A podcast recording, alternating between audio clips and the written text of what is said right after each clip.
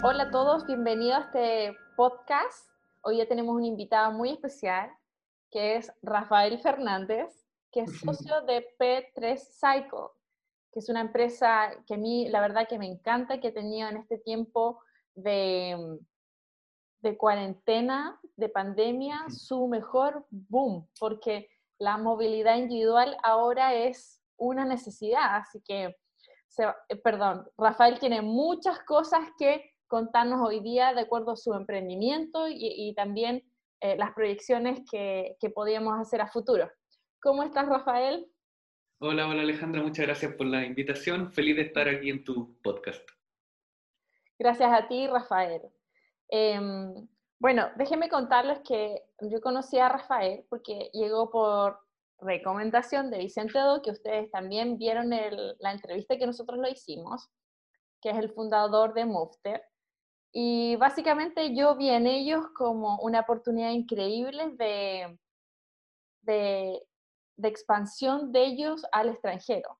Porque cuando uno ya tiene negocio de importaciones y ya está de cierta manera consolidado en, en el e-commerce y en Chile, lo que se puede hacer después es tomar ese modelo de negocio y expandirlo y repetirlo en otro país, que esas son eh, las franquicias. Si yo antes pensaba que el modelo franquicia tenía que ser físico, la pandemia me enseñó que tenía que ser digital ahora. Así que mm, vamos a hacer preguntas súper hoy día muy buenas con respecto a las personas que ya están importando de China, ya tienen su marca, están ya en el e-commerce em, y quieren saber qué es el siguiente paso. Así que, pero para empezar, queremos que mm, Rafael nos cuente cómo llegó a P3 Cycle. Em, partamos por el origen para que podamos conectar todo este conocimiento y experiencia que él tiene también para contarnos hoy.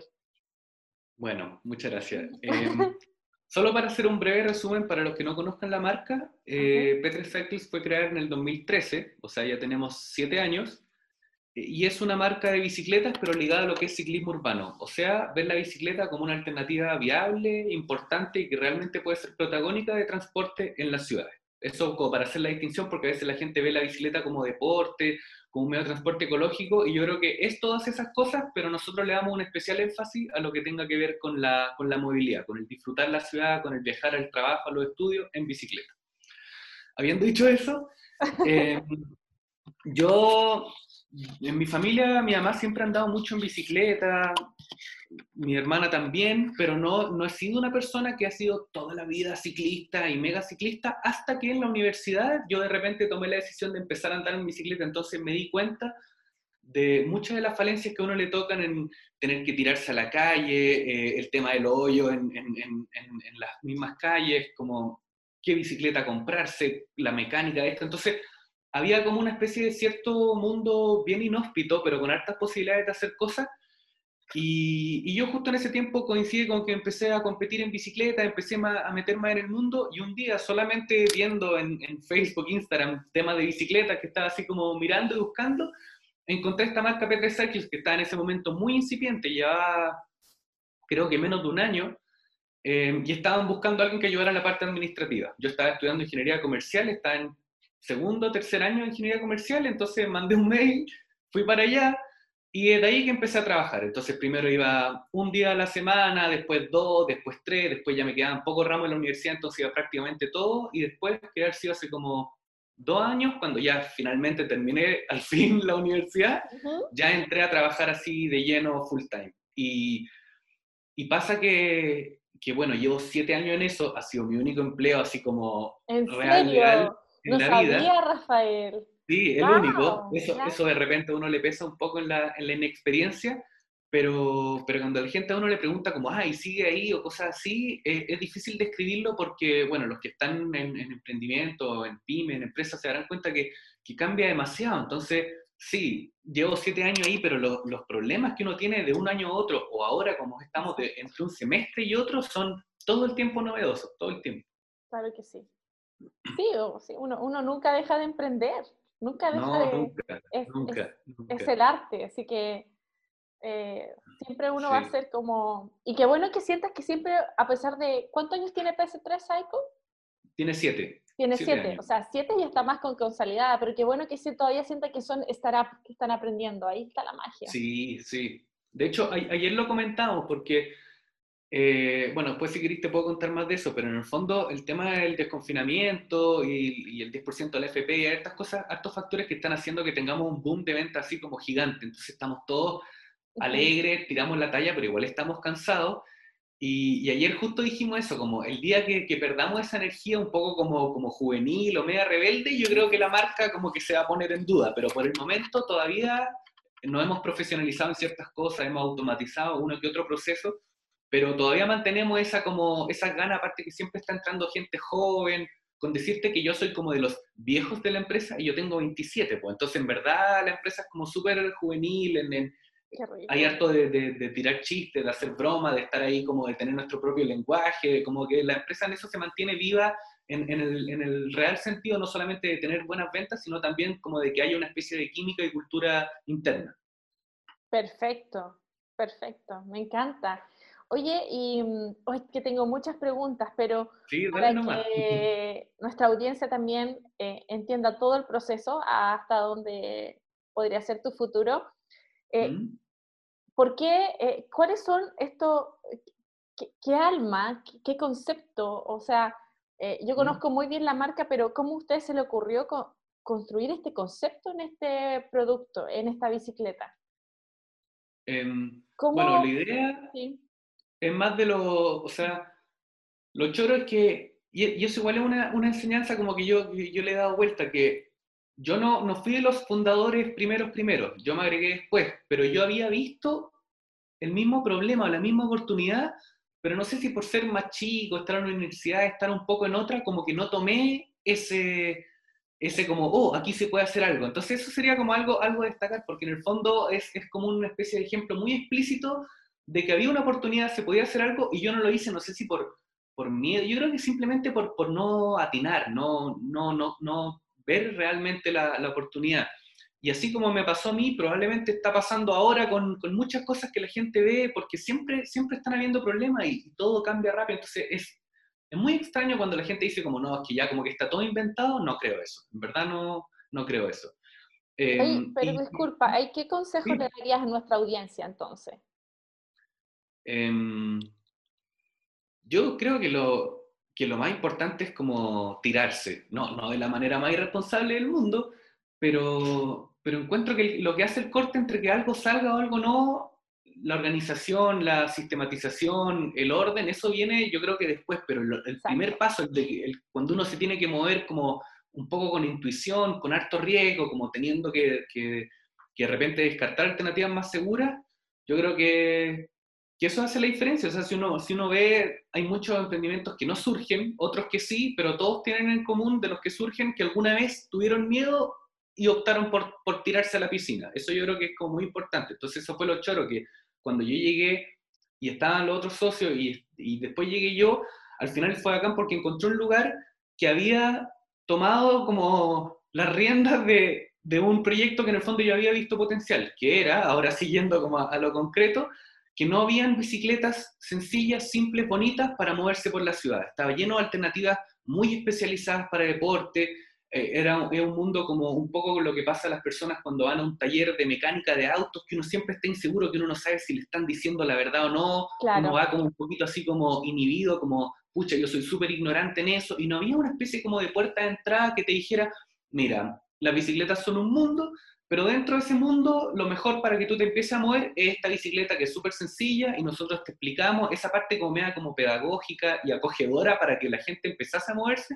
Yo notaba que no estaba, no tomé la decisión de hacer algo respecto a eso, quizás porque estaba todavía muy chico en la universidad, pero me gustó que P3 estuviera en esa misma lógica, entonces fue como muy, no tuve que modificarme ni tampoco empezar a creerme el cuento porque en el fondo yo ya compartía de adentro esta idea de que había que trabajar por algo que hiciese que la gente pudiera meterse al mundo de la bicicleta sin tantas barreras de entrada, sin tanto problema y como con una especie de grupo contenedor que te dijera, si tienes problemas o si tienes dudas, como somos personas normales igual que tú y no te vamos a mirar en menos porque no sepas de la mecánica o, cómo funciona este tema. Claro que sí.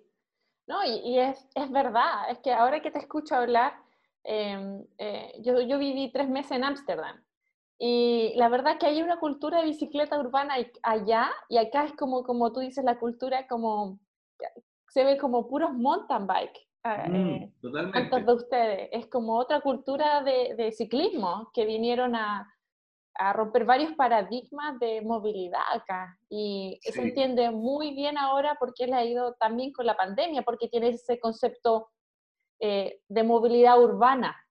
Sí, totalmente. De hecho, a veces cuando, cuando uno trataba de hacer un poquito más sistemático esto y veíamos ya, cuál es nuestra industria o cuál es la competencia, a, a veces salía medio como, como entre ambicioso o soberbio. Yo creo que la juventud tiene un poco eso, pero como que decíamos, no, nuestra competencia es eh, la bicicleta de montaña, porque en el fondo más que, más que luchar contra como una marca o una competencia directa, era como luchar contra esta idea de que la mejor bicicleta para moverse por la ciudad es una bicicleta llena de calugas, resortes, claro, amortiguadores, tierra, porque, porque no es eso. Entonces teníamos como que, como que siempre sentimos que ese es nuestro como objetivo, más o menos cambiar esa mentalidad y de repente darse cuenta que hay otro tipo de bicicletas que te pueden, no solamente que sean mejor técnicamente para la ciudad, sino que también pueden hacer que tu día a día sea más agradable, porque te vaya a demorar menos, probablemente haga algo de ejercicio, la bicicleta tiene como un ritmo que es como muy buen equilibrio entre llegar a tiempo, pero también poder mirar, no sé, respirar. Tiene, tiene una parte un poco como poética la bicicleta, que si uno anda en auto eh, encerrado puede ser más cómodo, pero estáis muy aislado. En la moto uno pasa rajado, la micro de repente es medio alienante, apretado con gente. Entonces la bicicleta es como muy buen equilibrio como de, de vivir la ciudad y atestiguarla, pero también poder moverse de una forma eficiente. sí. Ahora pensando en, en- en el producto, la bicicleta de P3, em, ¿cuál creen ustedes que fueron eh, las tres características, tres factores o las tres cualidades que ustedes le dieron para decir este producto, eh, esa, eso me llevó a- al éxito de hoy, de- con, re- con respecto a la industria de ustedes? Sí, sí. A ver, em, ya, lo primero yo creo que es que sea un, un modelo sencillo. Eso significa que nuestras bicicletas tienen, ponte tú, no, la mayoría no tienen cambios, no tienen amortiguación. eh, entonces el modelo es, es- estéticamente se ve súper limpio, súper simple, mecánicamente necesita pocas mantenciones y en el pedaleo también es sencillo porque en el fondo no hay que saber cómo, oye, ¿cómo se ocupa esto? No, tú te sientas en la bicicleta y si quieres avanzar pedalea y si no deja de pedalear. No tiene mayor ciencia que eso. Entonces, la estética minimalista de la bicicleta es también consistente con el uso minimalista que uno le da porque no requiere mayor como... Eso, eso, eso inhibe a la gente, porque rente la ven y dicen como, oye, pero esta bicicleta se ve como de carrera y es como, no, es una bicicleta que tú te sientas y la ocupas, nada más. Entonces cuando la gente hace ese clic es como, ah, bacán. Y lo otro que yo creo que es muy importante es el tema de, de los colores y los diseños, que, que para algunos puede parecer algo como un poco superficial, pero, pero es interesante porque, porque hay un cierto grado que no sé si pasa con todos los productos, que la bicicleta es, es, es un, muy, es un símbolo, es un símbolo importante, no es solamente un vehículo que yo diga como me muevo de A a B, sino que también en el fondo tener una bicicleta habla de que uno es una persona que por lo menos tiene una cierta noción o, o impacto ecológico más positivo, que en el fondo uno prefiere de repente tener un poco de frío en las manos en las mañanas, pero por tener un medio de transporte que uno considera que es más barato, más eficiente. Entonces también como tener una bicicleta habla muchas cosas de uno y choro que eso se pueda complementar con colores o con geometría o diseños que a uno le hablen como persona y que uno diga como, esta es mi bicicleta. Hay, hay, hay una lógica casi como de, de cuando la gente tiene una especie como de mascota, cuando la gente sube cosas a Instagram o cuando nos habla de su bicicleta, hay personas que le ponen nombre, entonces hay como una especie de vínculo emocional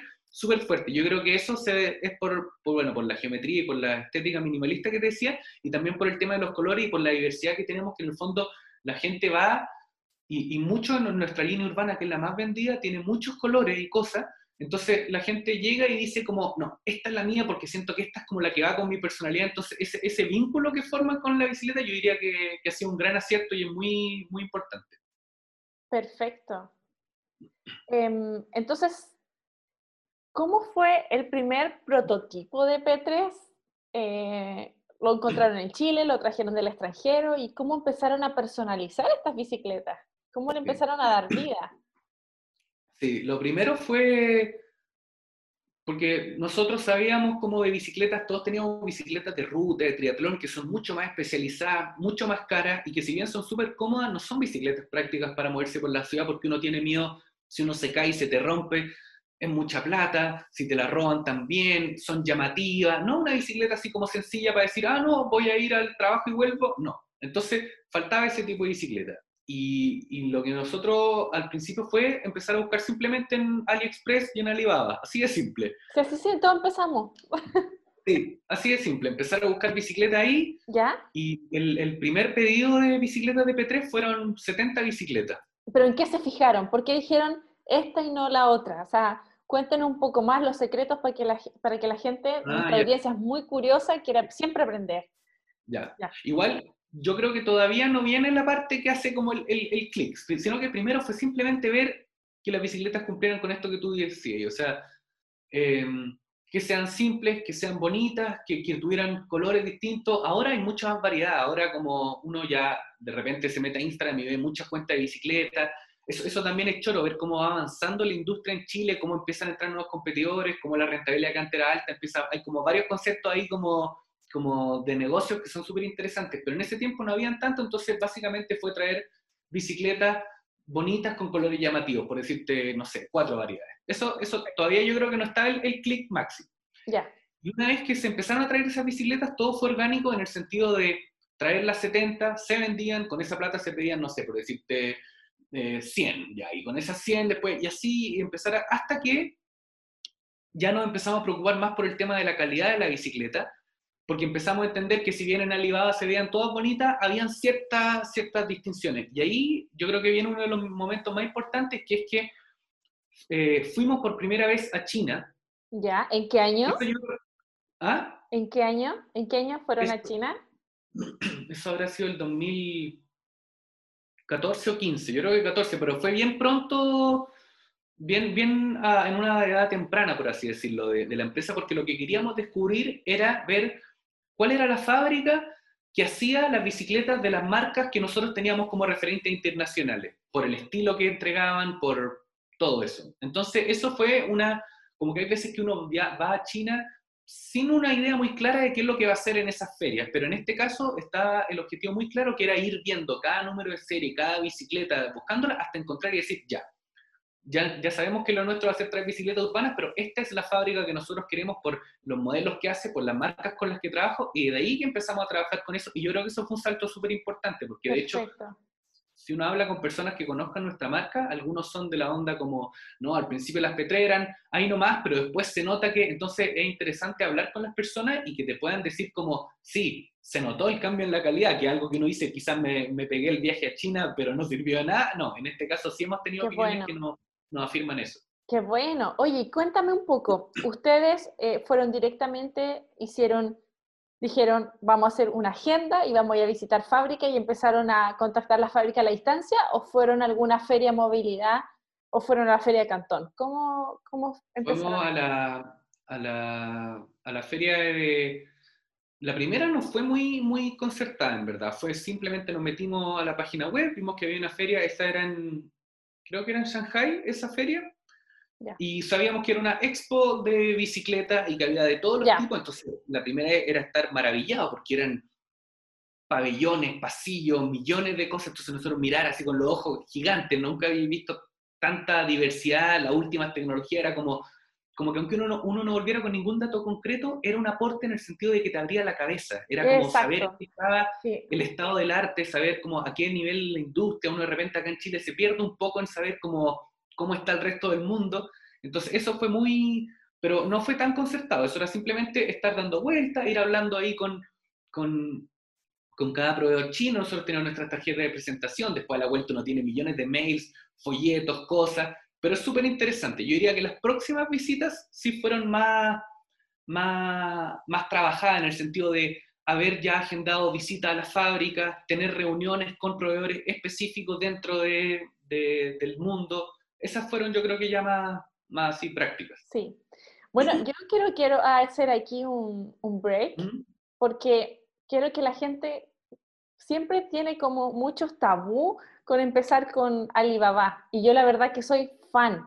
No hay empresa, no hay fábrica que no esté ahí y que efectivamente no necesitan ir a China a su primer viaje de negocios para que no sé cuál es tu percepción, pero yo siempre he dicho que visitar China es mejor ir con una idea clara, porque como tú dices, el mundo es tan grande, estas ferias son tan maravillosas y son por industria, que si uno dice, yo voy a ir a ver, pero no sé qué, termina mm. perdiendo el viaje. Eh, entonces, de la manera que ustedes lo hicieron, es para mí lo que yo recomiendo, es decir, comenzar una tienda e-commerce, empezar importando y después, cuando decir, aquí vamos a mejorar y voy a ir a mejorar la calidad, mejores precios, saludar a mi proveedor, ver otras opciones y ahí uno parte estos viajes a China. Sí, no, totalmente, claro. La primera vez fue más como, como ir a mirar, no sé, pero, pero de ahora en adelante, si es que vamos a China, uno va con un objetivo, porque además está, o sea, es caro ir para allá son un viaje largo y como es una empresa pyme como la nuestra, mientras uno está allá, también alguien tiene que seguir aquí en Chile haciendo la, la pega que uno hace. Entonces también está, está, el tema de la diferencia horaria, hay una, entonces es un viaje que tiene sus costos y si uno lo hace es porque de verdad tiene un objetivo. Y con respecto al tabú que tú me dices, sí, totalmente. O sea, cuando, esa, esa idea que yo creo que es un poquito como retrógrada cuando la gente dice como, ah, pero es que esto es chino, y, China es un mundo, entonces va a tener cosas malas, pero va a tener cosas súper buenas y ahí es donde viene justamente el desafío de uno de saber encontrar el proveedor que, cumpla, el proveedor que tenga la calidad que uno espera, pero, pero que, decir que los productos chinos son malos o que Alibaba no te va a servir para lo que tú quieres hacer, eh, habla más de que uno no tiene la capacidad de buscar que de verdad del potencial de la calidad que uno puede encontrar en China. Totalmente de acuerdo. Sí. Totalmente de acuerdo contigo. Oye, pero sigo ahí curiosa de cómo empezaron a personalizar el producto, porque llegó de Alibaba, compraron stickers, ¿dónde le empezaron a colocar como Petra Cycle? ¿Cómo ah, empezaron a personalizar? sí. No, nosotros en el fondo, en ese tiempo todo era como bien, bien de hablar con, con, amigos, o sea, es como, oye, no, es que esta persona que yo conozco hace algo, como que le pega un poco al diseño, ah, ya, entonces que haga un logo. Y después esos logos nosotros se los mandamos a, a, a los chinos porque la bicicleta ya viene más o menos lista en ese sentido. Entonces, en el fondo, uno diseña, uno dice, mira, quiero que la caja tenga esto, entonces ya, se manda el Illustrator con la caja. Después quiero que la bicicleta tenga estos colores. Los colores nosotros decíamos, ponte tu amarillo, rojo. Después uno se empieza a dar cuenta que está el tema de, del pantón, de los códigos que ocupan los chinos en la fábrica. Entonces se llama un mundo. Después uno dice, ah, que quiero ponerle esta rueda. Miles de tipos de ruedas. Entonces te sirve para aprender, pero uno generalmente manda, uno elige la geometría, diseño, componente, logo, se le manda todo y llega la bicicleta bastante lista acá. Uno aquí lo que tiene que hacer es más o menos ensamblar una parte mínima, pero la bicicleta ya viene en su caja, con los colores, con todo. Y ahí tuvimos una primera como, como eh, dilema en el, en término de nuestro modelo de negocio, porque empezamos a personalizar la bici aquí en Chile. Entonces la gente decía, no, es que yo quiero esta pero con rueda naranja, esta con rueda roja. Ah. Y, una parte en la que, igual como que nos dolió un poco, pero tuvimos que decir como ya, vamos a parar esto, porque nos empezó a quedar así, pero la embarrada en stock. Entonces de repente tenía una rueda tirada por ahí, una bicicleta con ruedas cambiadas que no se veía bien. Entonces hasta el día de hoy la gente nos pregunta, oye, ¿se pueden personalizar la bicicleta? Y nosotros... No, lamentablemente solamente tenemos modelos prediseñados, que son los que están... Entonces tratamos de tener harta variedad como para que nadie no quede contento, pero el tema de la personalización no, nosotros tratamos de nosotros elegir esos diseños, mandarlo de China, pero que aquí una vez que llega aquí la caja, en el fondo esta es esta es la bicicleta o esta otra, pero esa personalización ya no la hacemos. Lo hicimos el primer año cuando vendíamos mucho menos y ya teníamos la embarrada. Si lo hiciéramos con el nivel de venta que tenemos ahora, no es que no resultaría necesariamente, pero sería un modelo, un concepto de negocio distinto, que es más personalizado y el nuestro apunta más como a, la masividad de que más gente pueda tener la bicicleta. Entonces no queremos quedarnos en esos detalles y restricciones. Sí, me parece súper, súper, súper, súper buena el punto que, que, que, entregas, pero qué bueno que lo intentaron, ¿sabes? Qué bueno que lo intentaron. Sí, sí, no, igual hay que probar también, es como porque si no, uno siempre va a quedar con el bichito, es como nos pasó ahora con las bicicletas eléctricas, las trajimos hace poco, de repente hemos traído bicicletas que no le hemos achuntado, pero igual con lo que uno vende ahora está más seguro porque en el fondo uno dice, lo que estoy vendiendo ahora se vende porque yo ya sé que lo otro no, porque lo probé. Entonces esa tranquilidad de haberlo intentado es, bastante como gratificante y, te calma un poco. Sí, ¿y cuánto tiempo se toman ustedes para decir, tengo una idea, eh, la, la desecho esta idea? ¿Cuánto ¿Qué hacen para cambiar de idea, eh, contabilizar los productos que se venden? ¿Cómo van testeando el mercado? Em, yo diría que un poco como, todavía no está muy sistemático, es un poquito como de, intuición, es un poco de ir mirando de repente, estar así como, oye, hay más gente que ha pedido por esta bicicleta, em, estar mirando qué, qué, es lo que traen las otras marcas, entonces uno de repente dice, ya animémonos, traigamos cuántas, 50, no, 100, no, ya, 100 es mucho, traigamos 75, entonces hacemos diseño, elegimos un, precio que valga la pena y la ponemos aquí y, ahí empezamos a ver como no solo si se vende, sino que también si las reacciones de las personas son positivas, porque hay bicicletas que nosotros tenemos que no se venden mucho, como son las eléctricas, que todavía son un poquito caras, pero hablan bien de la marca porque el mensaje que dan es que en el fondo nosotros seguimos buscando alternativas de transporte y no nos quedamos con la misma bicicleta que traíamos siete años atrás. Entonces también hay que evaluarlo en una perspectiva amplia y no solamente si es que el margen que te da es bueno, sino que también como cuál es el impacto a, tu imagen, al, mensaje que estás dando, el traer ese modelo. Y también es complicado porque cuando uno empieza a traer bicicleta, de repente algunas no se venden porque uno mismo hace que dos líneas compitan. Entonces hay que ser como muy ordenado en que el catálogo que uno propone sea armónico en, sí mismo, no sé cómo explicarlo. Nos ha pasado que hemos tenido bicicletas muy buenas, que la gente hasta el día de hoy nos pregunta que por qué no las traemos más, pero yo creo que murieron, o por lo menos están en pausa, porque yo hay algunas que quiero volver a traerlas, porque les tocó justo competir con otra bicicleta que era un poquito mejor y tenía un precio similar, entonces claramente la gente iba a optar por esa, pero no es que la otra estaba mal. Y hay algún otro ejemplo en que no hemos demorado más, por ejemplo, bicicletas de paseo, todavía no damos en el clavo, hemos traído creo que como cerca de tres tres pedidos a lo largo de nuestra historia en distintos momentos del tiempo de bicicleta de paseo y nunca se ha vendido muy bien. Entonces ahí, esa yo creo que es el, ejemplo más claro de que todavía no tenemos muy, muy, muy bien comprendido si es que está bien que las trajéramos, no, como que hay cosas que realmente uno nunca sabe y probablemente en dos años más volvamos a traer bicicleta de paseo, ya esta sí que sí, y de nuevo no le va muy bien, es, un poco ensayo y error. Perfecto. Em, ahí se me vienen varias preguntas eh, a la cabeza. Una es de, eh, ¿nos van contabilizando así como para ver el ranking de su bicicleta más vendida? Sí, sí, pero pasa mucho que, por ejemplo, no sé, ahora terminó la, o sea, no terminó, pero estamos en las primeras fases de desconfinamiento y vino un boom así, pero de medio de venta, entonces hay modelos que se te agotan y cuando hay modelos quiebre stock, ahí se nos complica mucho el tema de saber cómo, porque después uno ve la estadística, meses después uno ya no se acuerda en qué estaba, ve los números y dice, pucha, esta bicicleta se dejó de vender, claro, pero es porque no había ninguna. Ah, Entonces, tratamos de llevar un registro, pero pasa mucho que de repente hay, hay que completar como esto hoyo.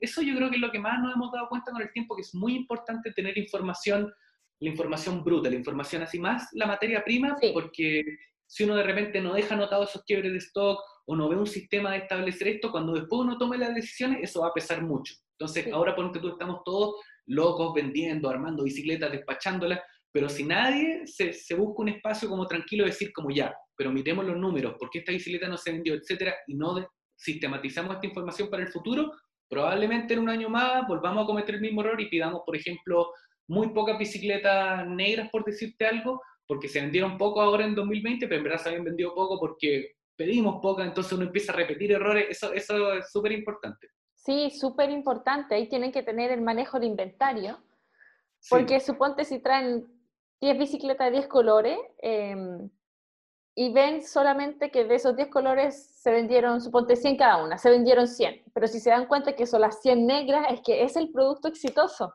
Sí, sí, sí. No, hay, ciertos productos que uno ya sabe, de hecho la bicicleta negra, así como ya ahora en términos concretos, es lejos la más vendida. Ya. Y entonces sí, pues uno ya empieza a aprender más o menos qué modelo, pero es chulo porque al principio teníamos, no sé, ya cinco modelos de bicicleta dentro de la línea urbana. Ahora tenemos seis o siete líneas y cada línea tiene por lo menos cinco bicicletas. Entonces el término de los SKU, después viene, por ejemplo, el, desafío fue, después de que ampliamos la gama de bicicletas, darnos cuenta que nuestra tasa de cliente habitual era súper baja porque la gente compraba la bicicleta y después nunca más volvía porque la gente no suele estar cambiando de bicicleta, te dura por lo menos unos cuatro años.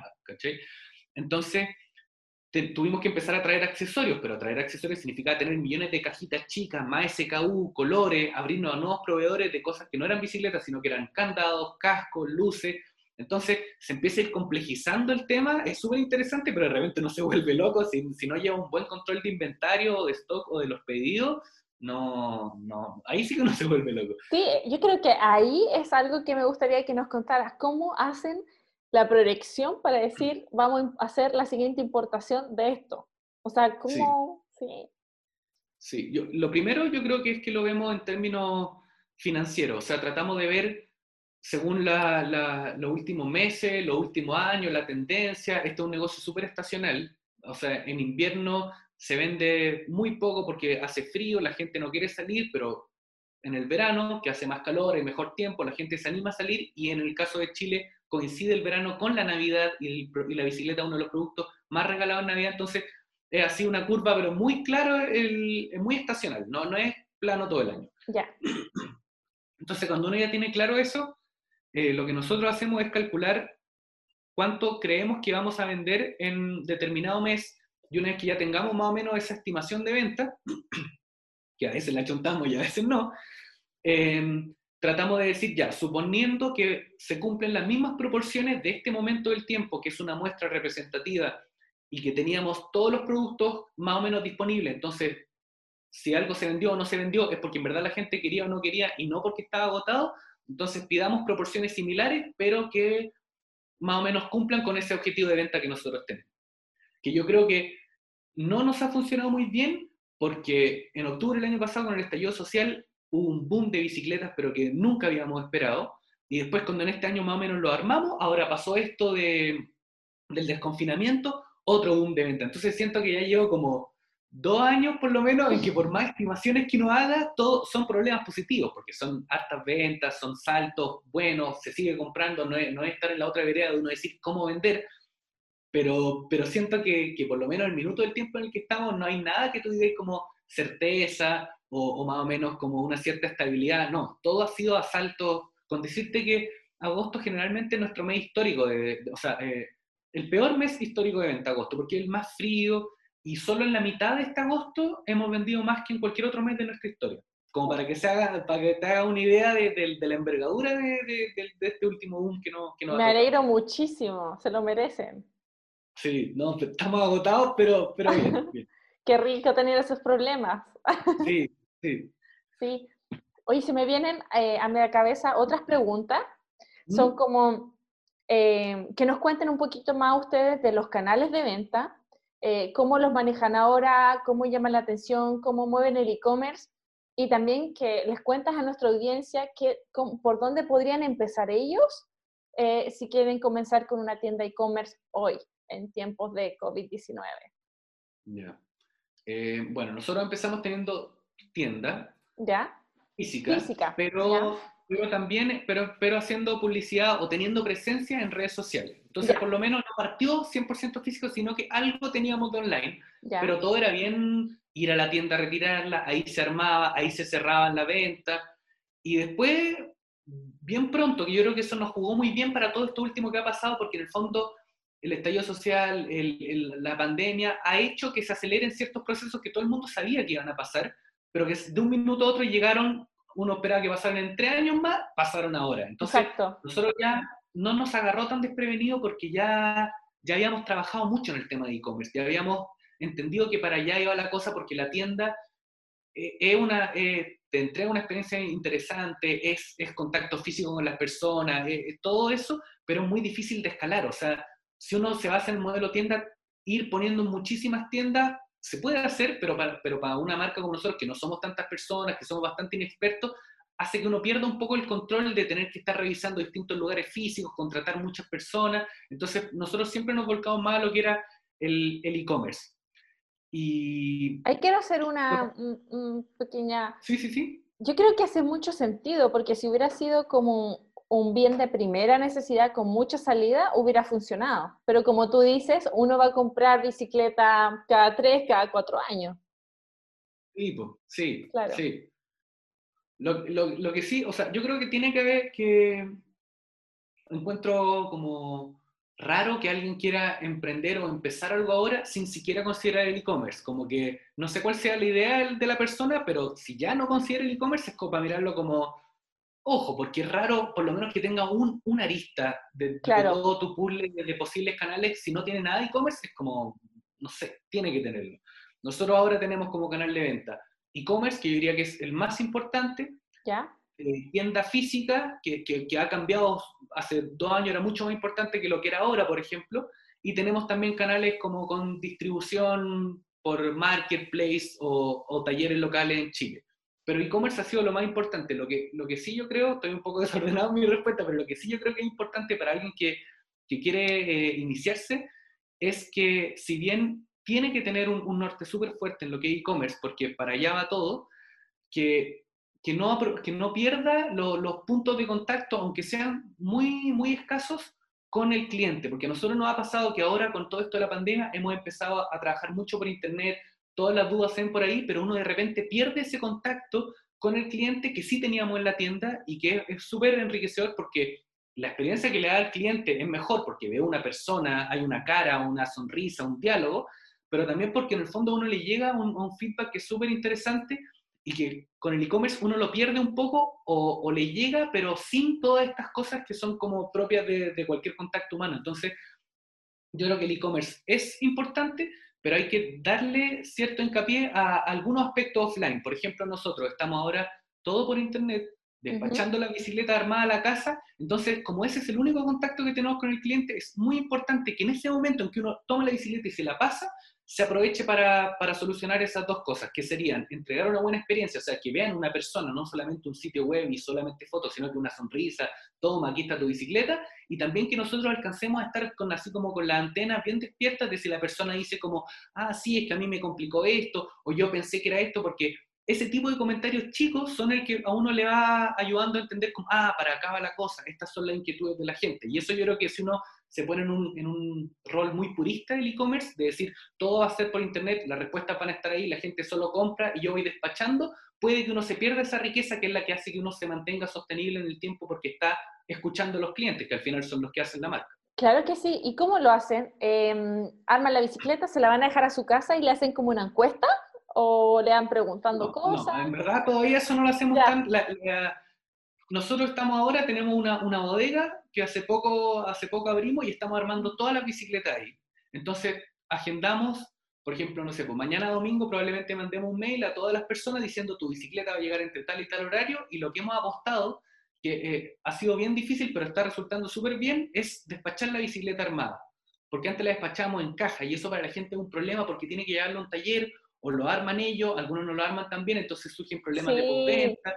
Es una lata. Es como cuando uno compra un mueble. Exactamente, exactamente lo mismo. Sí. Sí. Pero, pero el mueble, por último, si te queda mal, te queda algo feo en la casa, no es tan terrible, pero como la bicicleta es un vehículo, también tiene un tema de seguridad. Si uno sale pedaleando en algo que está mal armado, puede ser súper peligroso. Entonces, ahora hemos tratado, por lo menos en Santiago, el resto de regiones todavía no nos ha dado operacionalmente para hacerlo, entregar la bicicleta armada. O sea, tú la recibes en tu casa lista para llegar y pedalear. Entonces, es en esa entrega que no, no tenemos ninguna encuesta ni nada muy, muy sistemático en ese encuentro, pero sí le preguntamos a la persona, oye, eh, ¿por qué la compraste o para qué la quieres? Siempre estar escuchando, oye, te subo, te bajo el asiento y ahí se forma un diálogo de repente súper trivial, pero que te entrega información. Uno nota, por ejemplo, cuando uno llega a la casa de la persona, porque lo hacemos nosotros mismos, eh, si es que la persona tiene, porque tú, un patio apretado. Entonces eso quizás es, importante, entregar la bicicleta y darse cuenta que hay distintas realidades, distintas casas, que de repente la bicicleta es un cacho, ¿dónde uno la pone? Entonces, ah, ya, traigamos ganchos o estantes para que la gente pueda ponerla en su pieza, por decirte algo. Sí tenemos una encuesta que es la que llega después por correo a todos los clientes y esa, claro, esa te pregunta, ¿recomendaría nuestra marca? ¿Cómo evalúa este tipo de cosas? Déjanos algún comentario. Eso es sistemático, va para todos, pero en la parte como del encuentro mismo, no. Solamente ahí depende de, de nuestro criterio y qué tan despiertos estamos como para darnos cuenta de, la información que el cliente nos entregue o los comentarios que nos diga. Qué increíble, qué bien. Y ahora, eh, bueno, entiendo que la parte e-commerce es su website y con marketplaces. ¿Qué marketplaces están manejando ustedes y cómo se puede entrar a vender un producto en el marketplace hoy día? Em, ya, nosotros estamos participando con eh, Ripley, Linio, Falabella, Sodimac y aparte talleres y, tiendas de bicicletas locales, no sé, tenemos una en Temuco, otra en Valdivia, eso sería como nuestro canal de, distribución. Perfecto. Siento que, que, es complicado porque uno vende, entonces ayuda a subir las ventas, pero todavía no hay tantas alternativas que unifiquen esto de una forma como clara y bien. Entonces de repente uno pierde mucho tiempo de estar organizando, haciendo carga masiva de productos, subiendo fotos, hablando para distintas promociones y esa misma conversación uno la repite por cada uno de estos marketplaces que tiene y eso es bastante desgastante. Eh, nosotros tenemos súper bien andando nuestro e-commerce y nuestra propia tienda, entonces por suerte ese, ese tipo de desafío como que hemos podido de repente dejarlo de lado o si no lo hacemos también no ha sido tan terrible, pero si, alguien depende o si quiere partir y depende únicamente de eso, que en el fondo esa es la gracia del marketplace, que otra persona ya te puso una vitrina trabajada, eh, igual es trabajo, es trabajo. Y, si bien es venta, yo creo que hay que ser bien como firme en decir si es que eso crea valor o va o no con tu propuesta. Nosotros muchas veces nos preguntamos eso. Yo creo que hoy en día la distribución para nosotros eh, no ha sido el canal principal, en parte porque de stock estamos como siempre más o menos corto, entonces tratamos de que el stock que tenemos se aproveche en nuestro e-commerce, que así le sacamos un margen mayor y nosotros controlamos la experiencia, pero también hay una parte que aunque tuviéramos stock, todavía no tenemos muy claro si es que va o no va como con nuestra, nuestro norte, porque en el fondo, por ejemplo, si vendemos algo por, por Falabella o Ripley, la bicicleta no llega armada, entonces perdemos eso, nosotros no escuchamos al cliente cuando le entregamos, eh, la gente la compra en otra página web que quizás no tiene las cosas que nosotros hemos agregado al diseño de la nuestra para hacerlo más sencillo. Entonces, en el fondo, por cerrar una venta, uno pierde y descarta algunos aspectos que son los que uno ha trabajado con la marca de uno. Entonces, es un dilema como, como complicado. Ahora, si alguien quiere participar en un marketplace, yo creo que lo más importante hoy en día sería saber elegir cuál, porque están surgiendo muchos. Hay algunos muy interesantes, pero hay otros que que, no tienen una propuesta tan innovadora, están saliendo, por ejemplo, solamente en los últimos dos meses yo creo que nos han ofrecido participar en cuatro nuevos marketplaces. Y hemos tenido que decir que no, porque como ya estamos participando en cinco, subirse a cuatro más eh, es mucho, pero de que hay, hay. O sea, esto pareció a lo, a lo que decía antes de la calidad de los productos en China, que no, los chinos malos, decir que los marketplaces son malos, no, pero yo creo que ya hay una oferta que es tan amplia que hay que saber elegir bien en cuál uno participa y por qué. Perfecto. Me quedó súper, súper claro. Y ahora, ¿cómo ves tú a P3 en cinco años más, diez años más? ¿Cómo lo ves? ¿Cómo se proyecta una empresa así? Sí, eso es complicado, pero yo creo que recién, o sea, quizá un poco tarde porque ya tenemos siete años, pero recién yo creo que nos estamos haciendo esas preguntas como más, porque porque después de, siete años uno ya de repente empieza como, como a cansarse de ciertos problemas. Yo creo que es un cansancio como necesario. De repente, por ejemplo, no sé, antes yo podía estar escribiendo correos toda la noche, mandando cosas, llamando clientes, armando bicicletas, pero llega un punto en que uno dice como, como que ya no estoy para seguir haciendo tantas cosas. Entonces, en ese cansancio uno dice ya, hay que encontrar una manera de que este tipo de, temas se empiecen a cerrar y de ir buscando nuevos desafíos. Y generalmente esos nuevos desafíos van de la mano con tener conversaciones más como de dónde queremos ir en tres, en cinco años más, porque también hace que sea más interesante tener un norte más lejano y te, y te baja mucho. Yo creo que cuando uno está más cansado es cuando uno está en la inmediatez y viendo la tarea que viene. Sí, totalmente. En un día más, en una semana más, pero cuando uno está pensando más como, mira, sabéis que de aquí al 2023 queremos esto, esa carrera como de largo aliento hace que te baje esa ansiedad y ese estrés puntual que el que ponte tú esta semana nos tiene a todos porque estamos, no, hay que entregar la bicicleta esta semana, pero de repente ya cuando entreguemos esta bicicleta vamos a quedar como, pucha, ¿y ahora para dónde vamos? Entonces es importante realmente tener, aunque sea un espacio en la semana, ahora estamos tratando de hacerlo todas las semanas, tener una conversación que de repente es súper vaga, súper amplia, pero de conversar de la marca, hacia dónde va. Em, yo creo que a nosotros el, el internacionalizarnos sería súper interesante de repente encuentro que suena un poquito como, como soberbio, soñador, como, ay, nos vamos a ir afuera, siendo que todavía uno tiene cosas desordenadas aquí, pero si uno espera la perfección, ese, ese, ese dicho como de lo perfecto enemigo de lo bueno, es totalmente cierto. Uno de repente hay que ser responsable, hay que tener cálculos, pero si uno espera que todo esté en su lugar, no solamente es, es como excesivo, sino que es falso, porque en verdad uno nunca va a poder controlar todas las cosas. O sea, la pandemia es el ejemplo perfecto de algo que que sí, se había anunciado que podía pasar, pero otra cosa es verlo aquí y realmente estar todo encerrado en las casas y saber que eso iba a impactar de esta forma en las bicicletas, yo creo que hace un año y medio nadie, nadie predecía eso. Entonces, calcular todo y querer tenerlo todo perfecto es, en verdad, es como una especie de ilusión que uno se, uno se pone para tratar de lidiar bien con la incertidumbre. Eh, internacionalizarnos sería algo súper interesante. Eso a mí me, gustaría mucho. Y lo otro importante, además de la internacionalización, es eh, darle contenido y, y, un sustento real al tema de la comunidad, que es algo que nosotros siempre hemos tratado de fortalecer. La gente tiene, como te decía antes, tiene un vínculo emocional súper fuerte con la bicicleta, sube fotos, cuando hacemos, hemos hecho eventos, por ejemplo, de, de enseñarle a las personas a reparar su bicicleta, jornada que de repente van las personas, tenían, tienen que concursar para ver si es que lo que nosotros le enseñamos de verdad lo aprendieron con la mecánica, la idea es que la gente vaya sola, cosa que tenga que conocer otras personas, eso lo hemos hecho, pero yo creo que ahora vamos a tener que sistematizar una forma de que la comunidad no sea solamente un discurso, sino que sea una manera real de que la gente se conozca y de que P3, más allá de entregar todo el, todo el tiempo contenido, sea un lugar de encuentro para que la gente encuentre ahí como conexiones con otros, con otras personas, porque al final nuestro, nuestro tema es la bicicleta, pero nadie está todo el día hablando de mecánica o de competencia, sino que más bien que la bicicleta es una especie de puerta de entrada que te permite vivir la ciudad de una manera diferente. Entonces nosotros tenemos que ser una especie de contexto que permita que la gente se encuentre y que esa diversidad de la ciudad se pueda eh, conocer a través de la comunidad P3. Yo creo que esos son dos nortes que todavía no tenemos muy claro cómo se van a materializar, pero que tienen que ser el, el siguiente punto de aquí a por lo menos tres años más. No, yo estoy 100% de acuerdo contigo. Cuando los conocí a ustedes, yo dije, comunidad y experiencia es lo que va a marcar la diferencia, porque si bien la bicicleta es un producto individual, a uno le gusta, es como una tribu, ¿sabes? Eh, es como hacer sentir parte de la tribu. Eh, y bueno, para explicarle también a la, audiencia, internalización de ustedes sería fantástica, porque eh, ya se sabe muy bien que ahora está todo el boom de las franquicias digitales, que es donde se puede medir tu empresa digitalmente, cuánto pesa tu marca, cuánto mueve tu negocio en números, hacer todo también el trabajo legal y se puede llevar a otro país a vender, que es prácticamente lo que yo también hice con mi empresa en Europa, Stuli. Eh, y así se van abriendo otros canales y, y es, algo que ustedes deberían hacer, ya están para eso.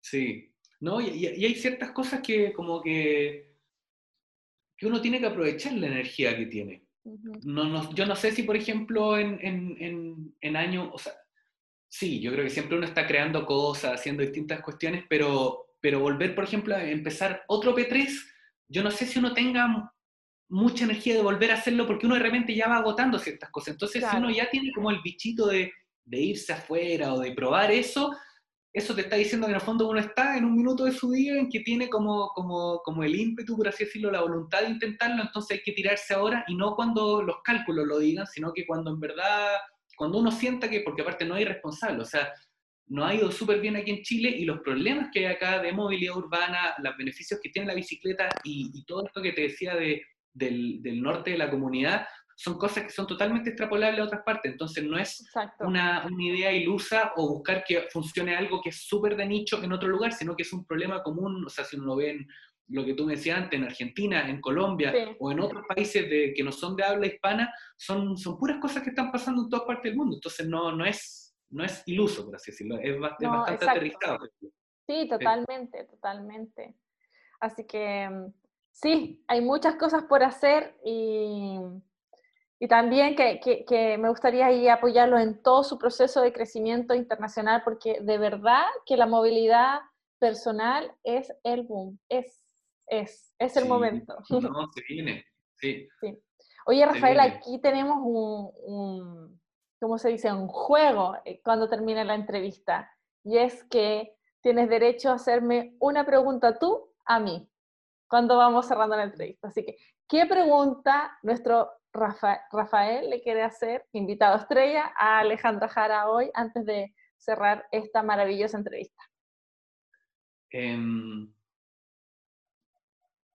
yo creo que, me imagino que por, tu carrera y las cosas que has hecho, tú has conocido como a varios emprendedores, empresas, como que siempre has estado metida ahí conociendo personas. A mí me interesaría saber qué es lo que te lo que hace que siempre sea atractivo eso? ¿Qué, ¿Cuál es el aspecto que a ti te gusta de hablar con distintas personas o de cada empresa que tú haces que siempre te maravilles? Porque me imagino cuando uno ya ve muchísimas empresas, uno de repente empieza a ver ciertos denominadores comunes, cosas que se repitan, pero aún así tiene que haber algo distinto que tú observas y que no todos observan para que te parezca interesante y siga ahí metida. Sí. ¿Qué es eso en el fondo? Eh, son varias cosas. A mí la verdad que me gusta mucho, eh, si bien soy asesor comercial, mentor en, negocio, encuentro que es fundamental entender la parte humana. Y mm. aunque tú no lo creas, y yo también, eh, por eso también, aparte de siempre especializarme en todo lo que son negocios, tasar negocios, entender los modelos de negocio, que me encanta corregirlo, las partes de los fundadores, la personalidad de los fundadores, va muy ligada a los problemas que tiene el negocio. Mm. El, fundador, o sea, los problemas del modelo de negocio tuyo son como un reflejo casi de tu alma.